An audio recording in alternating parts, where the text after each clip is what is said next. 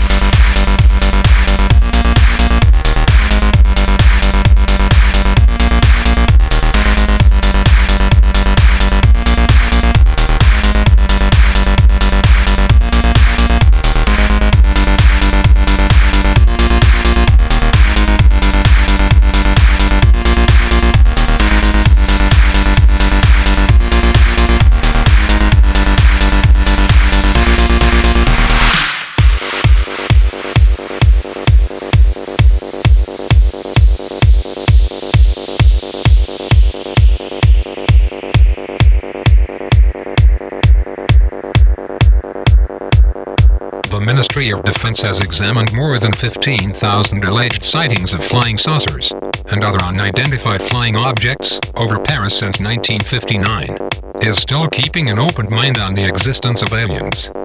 In 2005, more than 350,000 people were in the street of Paris for the Techno Parade. Suddenly, coming from the sky, a flying object approached and hovered overhead. Now, we know the truth. Space invaders are back.